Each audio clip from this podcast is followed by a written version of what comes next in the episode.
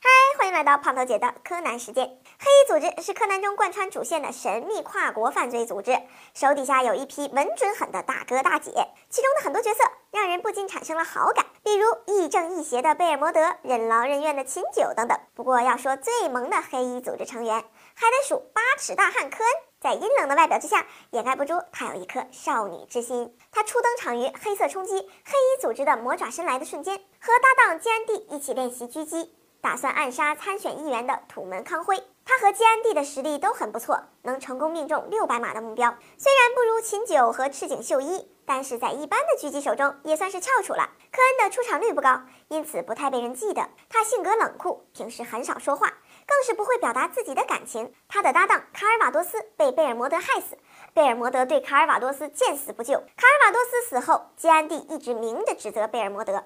但是科恩却很少说出来，而是把不爽和痛苦的感受埋在了心里。这样一位冷酷隐忍的大哥，却在特别篇《变小的名侦探》中暴露了自己的少女心。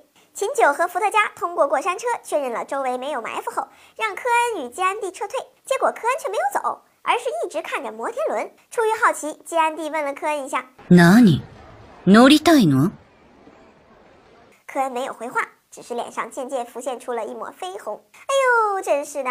如果是想坐过山车的话，还可以理解。这种刺激性的项目，感觉比较适合黑衣组织的成员。但是摩天轮这种慢悠悠的、毫无任何刺激性可言、专门用来让人约会的项目，竟然让大哥的脸上泛起红晕，是怎么回事啊？就像恋爱中的少女一样， 被人戳破了心事一般。你说，在少女演唱会现场应援的大叔粉中，是不是有你一个？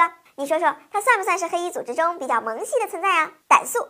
这里有一个大大的 but，恶人就是恶人，纵使科恩有颗少女心，也无法改变他杀人无数的事实啊。